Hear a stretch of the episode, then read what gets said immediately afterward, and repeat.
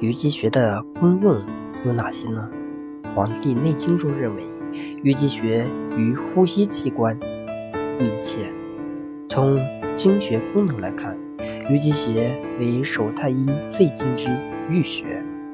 俞穴是人体脏腑、经络、气血输注出入的特殊部位，俞通输，或从前若俞。《黄帝内经·素问·气府论》解释俞穴是脉气所发。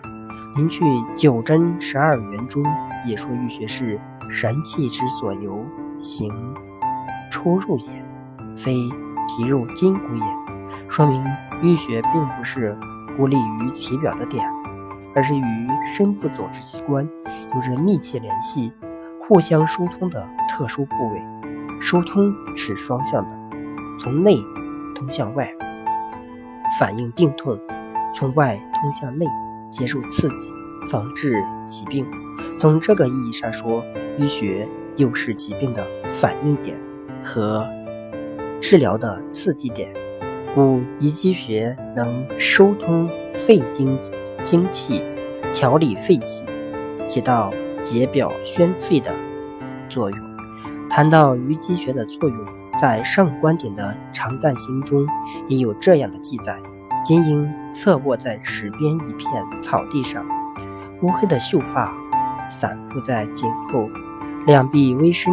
像一只熟睡的小猫，弯曲成一条优美的弧线，无为上人探手试试，果然已经没了鼻息，不禁心头一凉，暗叹道：“这段仇恨，只怕是万难解开的。”但他我自不愿绝望，屈起右手三个指头，轻轻搭住金鹰腕间羽肌穴，闭目细品。